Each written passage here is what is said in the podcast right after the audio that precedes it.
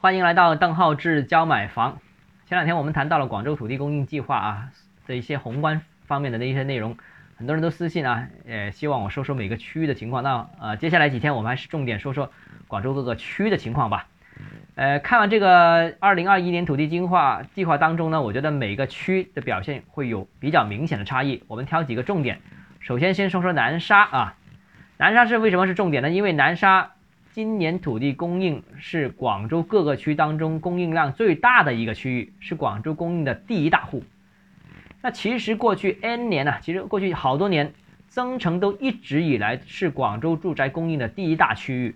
而今年呢，这个土地供应计划当中，南沙竟然是超过了增城。南沙计划供应计容面积是三百三十五万平方米，成为住宅供应的第一大区。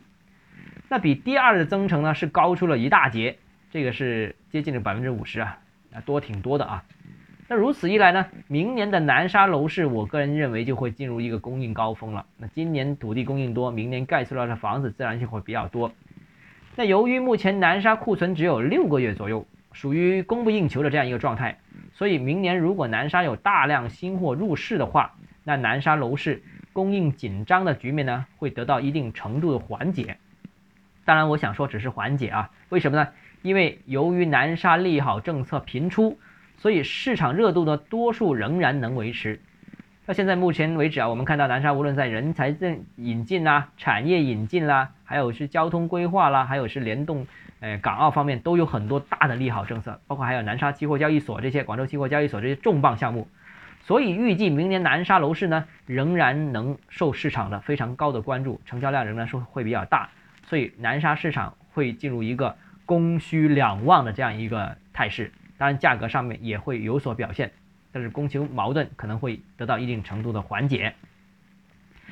那第二个呢，就是说说呃大家也很关注的这个天河和黄埔，天河和黄埔可能会因此而更加缺货。目前呢，广州天河区的库存大概是在三个月到七个月之间。哎，大家会说三个月到七个月为什么跨度这么大？当然是是不同统计机构的数据。哪个机构的数据会准确一点？但是我们不知道啊，我们就把数据都列出来。而黄埔呢，黄埔目前一手住宅的库存大概只有四个月左右，都是比较缺货的，应该说是处于极度供不应求的这样一个状况。按照二零二一年土地供应计划啊，天河和黄埔呢，计容面积工地啊，大概也只有七十六万平方米，在全市各个区土地供应计划当中。分别列倒数第三、第二和倒数第三，啊，那哪个是倒数第一？我现在说一说，倒数第一是海珠区，海珠区是广州有地供的这么多区域当中供应量最少的，只有两三块地啊。那还有一个越秀，越秀是零供应，就不说它了啊。所以如此一来呢，黄埔和天河供求矛盾，明年也不会有明显的改善，也会很极度缺货。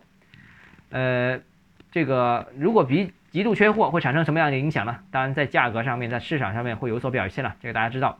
另外也需要注意一点，就是很可能这个天河黄埔的本区的一些购房需求也会因为没有太多的供应和价格上涨过多，而逐步有明显的外溢到周边的这样一个趋势，这也是值得大家关注的一个问题啊。好，那今天节目先到这里啊。如果你个人购房有疑问，想咨询我本人的话，欢迎添加邓浩志教买房六个字拼音首字母小写这个微信号 d h e z j m f。